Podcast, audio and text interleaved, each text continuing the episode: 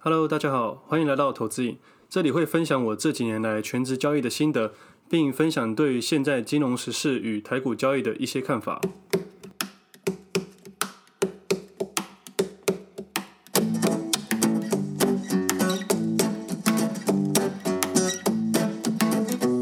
今天是七月十二号星期日，这集是我第九集的节目。今天就好好聊两个主题。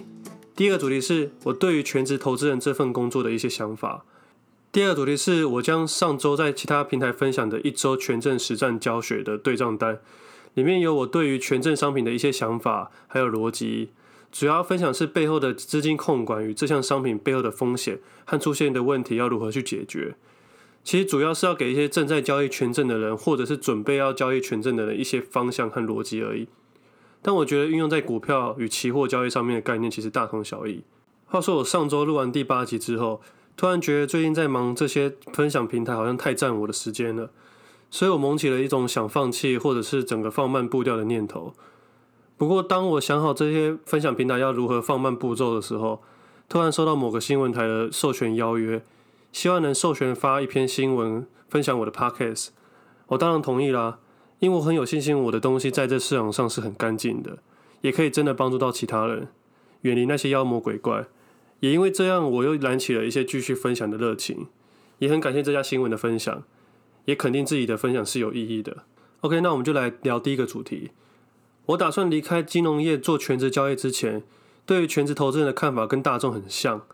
感觉一定要赚很多钱，或者是一定要很有钱，动不动就几千万来，几千万去。我现在想一想，应该是媒体和某些电视老师们给的一些错误观念，动不动就是主力炒作，或者是赚钱都是赚几百万、几千万的感觉，搞得好像所有的投资人都是每天操作都已经赚大钱一样。我想应该是这样才能吸引到一些大众的目光，才能炒作自己的媒体新闻，才会导致大多数人对于全职投资人的一些误会，也给了无限想象的空间。我愿意离职成为全职投资人的原因，不是因为我很有钱，而事实是在那个时候，我对于我自己的薪资水准感到非常的不满。那时也无法找到更好的工作改变我的现况。说真的，那个时候我在这个社会上的赚钱能力很差。我记得那时候的薪水大概是两万五千元吧，而且有一段时间还被扣薪水，扣到最后实际每个月只拿到一万八千五百元。而证券营业员算是高风险的工作，还需要帮公司承担客户的违约风险。而随便一个违约数字都超过我的月薪，也很有可能超过我的年薪。那个时候还常常被身边的朋友笑，也常常为了省钱而没吃午餐。所以，如果打算踏入证券业的朋友们，要想清楚啊！进去后，其实你就变成另外一种形态的销售员。真的想要稳定的薪水，真的只能靠你的业务能力去卖金融商品了。但我本身业务能力很差，我觉得很多金融商品根本就是为了公司的立场赚钱而贩卖的，并未考虑到客户的立场。我无法昧着良心去销售这些数字。另一个方面是我个性比较内向，所以那个时候我就在思考，我要如何靠投资赚钱。所以我有点算是被环境所迫而逼不得已的去投资。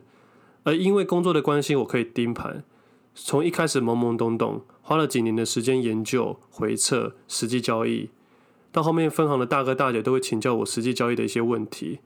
我最常做的事情就是帮他们处理他们过去的超长期投资的库存。也就也就是帮他们停损了，所以也练就了一个很会赔钱的技能，就是知道要停损了，但我会想尽办法让损失降到最低，所以他们对我又爱又恨。当我找到了自己的交易逻辑后，我想好了所有最坏的状况跟风险，也愿意承担这些风险，而为了梦想出去闯一下，所以我就离职，成为了大家所说的全职投资人。不过离职前，我对这个名字一点想法都没有，我只是希望自己能赚钱而已。所以我不是因为很有钱而全职，其实是因为我没钱想赚钱才去做全职。我知道我在公司的发展也只能这样，因为我身边的大哥大姐可能都做了十几二十年以上，还是需要看客户的脸色。倒不如给自己一个几年的时间，全心全力投入这件事情，不管失败或是成功，我都能接受，因为这就是我自己的选择，也是我的人生。而我也分享给听众朋友一个想法：梦想这件事不是嘴巴说说的。它不是放在过去，也不是放在未来。你的梦想要从现在开始。它需要逃逃离这个舒适圈，才有可能达到你所谓的梦想。梦想难的不是这个“梦”字，而是这个“想”字。大多人总是一直用想的，想着想着就老了。要拥有一片森林的两个最好的时机，一个就是十年前，第二个就是现在，我一开始出来工作的几个月，家人会怀疑我，朋友会怀疑我，连邻居都怀疑我了。我每天早上都会去运动。有天晨早上晨跑回来之后，邻居阿姨竟然跟我说：“啊，你为什么都不去找工作啊？整天没事做好吗？”我那时候才意识到，原来别人对我的看法是这样子。我试着去解释我的工作，但我相信那个阿姨根本不知道我在说什么，可能就觉得我只是啃老族吧。那时候我心里其实蛮阿杂的。家人其实到现在也不是很清楚我在干嘛，亲戚们都会劝我去找一份光鲜亮丽的工作，不要做股票，因为股票很危险。而连我爸也是这两年才开始接受我在家里工作，原因很简单，是因为他有一天到红炉地土地公庙求签，然后帮我求一个上上签，所以他就接受了。不过他还是很不清楚我在干嘛，但至少他不会再问东问西给我压力了。所以在这方面，我更感谢张福德先生了。而我现在建议这些分享平台，是想跟大家说，操作的方式百百种，取决于自己，而不是于他人。有些人长期赚钱就是可以，有些人就是不行。有些人可以玩隔日冲。但不一定适合你，有没有办法找到自己适合的方式，并且坚定的使用，才是我想要分享平台最主要的原因。我从国中就很爱打篮球，接下来我想用篮球的角度去分享一下投资的概念。我觉得投资就像篮球员在球场上一样，每个人都有适合自己的位置，你可能要花一些时间去寻找，即使是教练，他们也会花很多时间去观察你。我记得我高中以前还不知道我的定位，打球也都在乱打，反正就是守住对方多拿几分，比赛要赢就这样子。直到大学才了解，原来还有分位置哦，而且每个位置都有他该做的事情，而大多数人只会看某个球员得了几分，然后认为他很厉害。其实这分数就像对账单的获利一样，而其实球场上有很多事情都很重要，防守很重要，篮板很重要，气势很重要，默契很重要，战术很重要。到了我这个年纪才发现，其实健康更重要，球龄打得久最重要。我有个朋友的老爸，我们从国中开始就跟他爸打球了。他爸现在已经六十几岁，今年要退休了，一个礼拜还打三到四次的全场。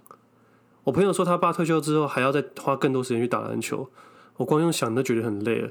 我也真心佩服我这朋友的老爸，体力怎么可以这么的好，热情怎么可以烧了这么的久。在二零零八年，Rose 以选秀状元的身份进入 NBA 的时候，刚开始那种华丽的切入、飙风的得分能力，真的是我们那年代的偶像之一啊！每个人要 cross over 之前，都会幻想自己是 Rose。但很可惜的是，刚进去的时候他一直受伤，所以他每一次的复原后，整体体力能力都下滑了。直到这两年他才稳定下来，球风也改变了。不过他如果一直都很健康的话，或许他在 NBA 的地位就不只是这样而已了。他这几年来经历过各种挫折，都没有打倒他再一次站起来的决心。他的坚定深深打动我们每一个爱打篮球人的心，也回想起曾经爱打篮球的自己。篮球场上每个球员都有他的能力。就像每个专职投资人一样，每一个人都有自己的一套做法。而如果你找到了，那就好好的使用发挥，不要随意听别人的话去乱改变。就好像 Curry 很会投三分球，你应叫他去篮下对抗中锋一样，你也不会叫 Ofe 出来投三分球吧？找好自己的定位，钻研下去就好。那如果没有找到，就看你对这件事情有多大的热情。我最敬爱的球员之一 Kobe Bryant 最有名的一句话就是：“你们看过凌晨四点的洛杉矶吗？”自己也曾经对于篮球付出很大的热情。我因为这项运动开过了四次刀，我几乎是在学时期每两年就要开刀住院一次。我四肢刚好都断过，所有朋友常常笑我像个半个残废，我也笑笑就带过。我都不想说我领医疗险领到连我妈这种对于金钱斤斤计较的人都愿意把这钱拿来当我零用钱花了。我觉得投资是一辈子的事情，不只希望能在市场上赚钱，还要考量到要赚得久的因素。就像篮球员的训练一样，过与不及都不好。某一年我太过积极于交易，也无自律的把自己的生活搞得一团乱，而也影响到我交易。其实每个运动员都有一套自己的自律。想想人家 James，都一把年纪了，还是电翻一堆球员。但私底下他对于自己的训练与与饮食是非常要求的。他说他只吃营养师给他的菜单。如此严苛的关系，才造就他这样伟大的球员。但背后的辛苦其实不为人知，必须承受一些压力，承受多少次的失败，才能找到自己的定位。常常有朋友问我，到底怎样才能赚钱？我的回答是：先学会不要赔钱吧，因为所有的交易都会有交易成本。而总结一下，要什么条件才能当全职投资人呢？我的想法是，你对于金钱这件事情，如果在社会上的取得能力是相对差的话，那就可以朝全职前进。意思是，如果你觉得投资可以比你薪水多，生涯发展性也更好，也可能更稳定。也适合你的个性承担这些风险，那你就可以考虑。但真的做的话，还要面对很多问题。这感觉就像创业一样，必须做了才会知道。而如果你在这社会上赚钱能力很好的话，那你真的不用朝全职投资人这个方向去前进，因为在全职投资人的过程中，你得不到除了金钱以外的成就感。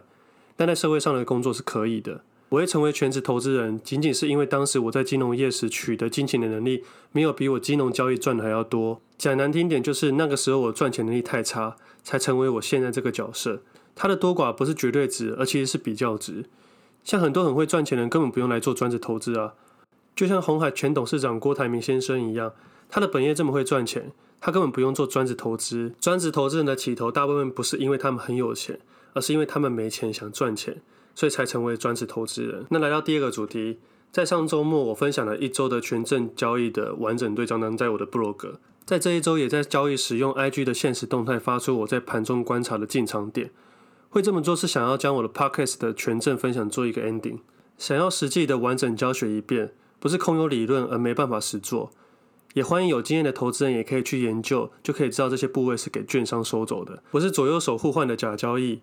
而在发现实动态时，我都要把标的给挡住，我不想影响其他投资人的交易，所以我在周末才一次公开。我认为股市的事情只能在股市中学习，因为我们每个人生在不同的年代背景，不同的行情走势。不同的家庭因素、不同的政治环境、不同的资金大小、不同的金融规则、不同的风险承担，而过去写出来都已经是过去的事，只有现在与未来才是真的。很多电视上那些把交易讲得很轻松又很笃定的老师，或许能在二十年前的台湾赚大钱，但换到现在却不一定了。时空背景、心态都已经不同了。那我在端午节时就说了要完全分享权证交易一次。但我觉得有几个条件必须先设定好，我总共设定了三个。第一个必须一般投资人能做的，第二个是设定时间为一周，第三个设定金额为十到一百万之内。第一个条件是因为意思是你只要随便给我一家券商的看盘软体，给我一台电脑和网络线，我就能做，没有内线消息，没有新闻快报。设定时间是不能无限期的预测未来走势会怎么样，就好像一些末日博士一样脑残，每年都说会股灾，总有一年会被他说中。所以时间价值也要算在内，我不能浪费我二十年的时间就等你一次的预测结果，还不一定会正确。那金额限制是因为交易操作不能无上限的使用资金。我看过太多投资人因为亏损就无限制的将自己本业的赚的钱继续去投入，这样很容易永远都学不会资金控管。而我前几集说过，权证最适合的交易金额不要超过一百万。这两个概念就像有人可以用一亿赚十万，也有可能用一百万赚十万。有人可以用十年赚一倍，也有可能用一年赚一倍，而这样就是完全两回事了。所以单单只看对账单的损益没有太大的意义，一定要看完整的内容，你才可以看出其中的端倪。有可能是刚好是天时地利人和。我一直都觉得运气在股市也是一个很重要的一部分，到现在我也还是这么认为。前几天朋友传给我鸡排妹上节目分享投资，而新闻说她是股神。我看完内容后只觉得她的长相其实更有内容，看东西不能只看表面。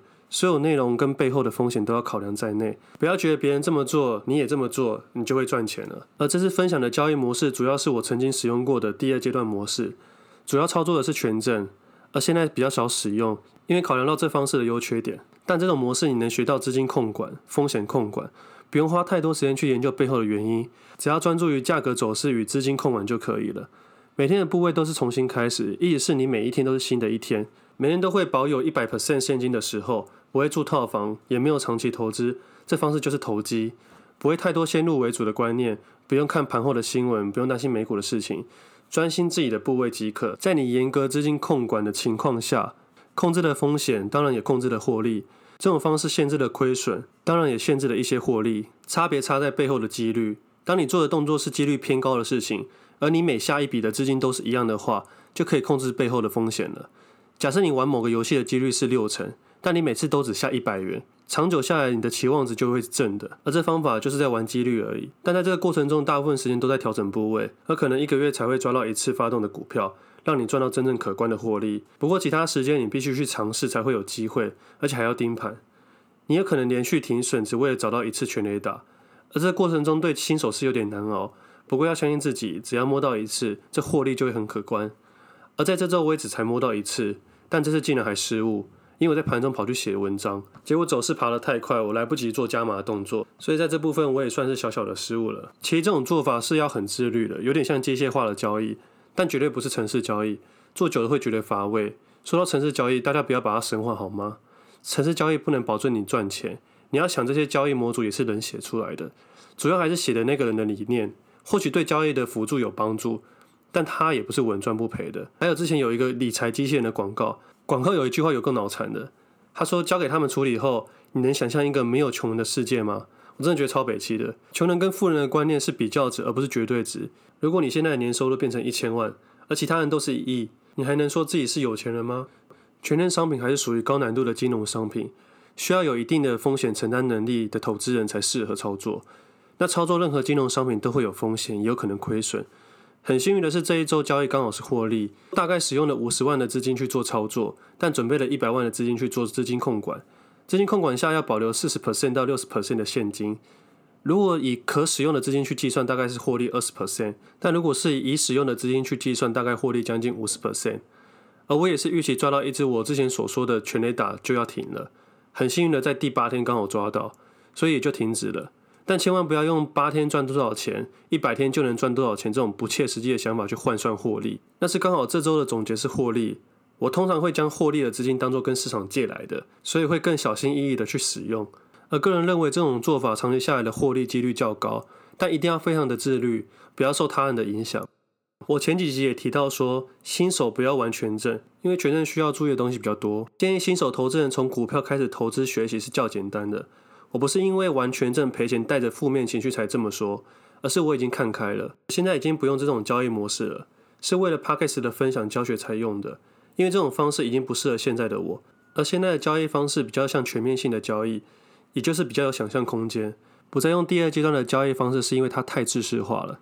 因为严格的风控下，交易控制了亏损，也控制了获利，还需要分秒盯盘。更惨的是，还有黑心券商的人为因素。虽然我认为这个商品在短期可以看到成效，但对于我全职投资生涯的发展是有限制的。现在我也不把它当做我的主要的商品，或者是我偶尔才会使用一下。不过它非常适合去教学，因为它可以让我们学到资金控管。那更多详细的做法与内容都在过去几集的 Pocket 上面有说过，而在我的部落格上也有完整的内容跟对账单，在上周 IG 的现实动态上也有盘中观察的进场点。但在这里不是鼓吹大家一定要去玩权证，也没有要推荐任何的标的。这种做法仅是告诉大家资金控管非常的重要，所以千万不要误会了。这几年来全心全意的实际操作，也对于金融操作不再好奇，因为这几年的投入，我把我能用的方法都尝试过了，该失败的也失败过了。现在把过去这段路程学到的东西运用上，最后才找到适合自己的投资方式。回想过去那些失败的经验，真的很可贵。不要总是问我如何赚钱，你可以问我如何赔钱，因为我的经验真的很丰富。不要嘴我说赚那么少，还说自己是全职投资人。我觉得每个人对于金钱的观念本来就不同，所以定义也不同。像这几个月一大堆新手股神买升级股，而胡乱丢自己的对账单，接着有些人开始致富，或者是轻忽这个市场。这种投资呢，我大概每年都会看到一次以上，所以早已经习惯了。那我下一集会来聊这种标股大概是哪两种人在玩的。现在的我认为，人生最重要的不是只有金钱而已，人生价值观与生活成就感才更为重要。这世界很大，我也还有很多需要学习的东西。我想花更多时间在其他人生成就上面。而就分享到这边的时候，我也是满满的成就感。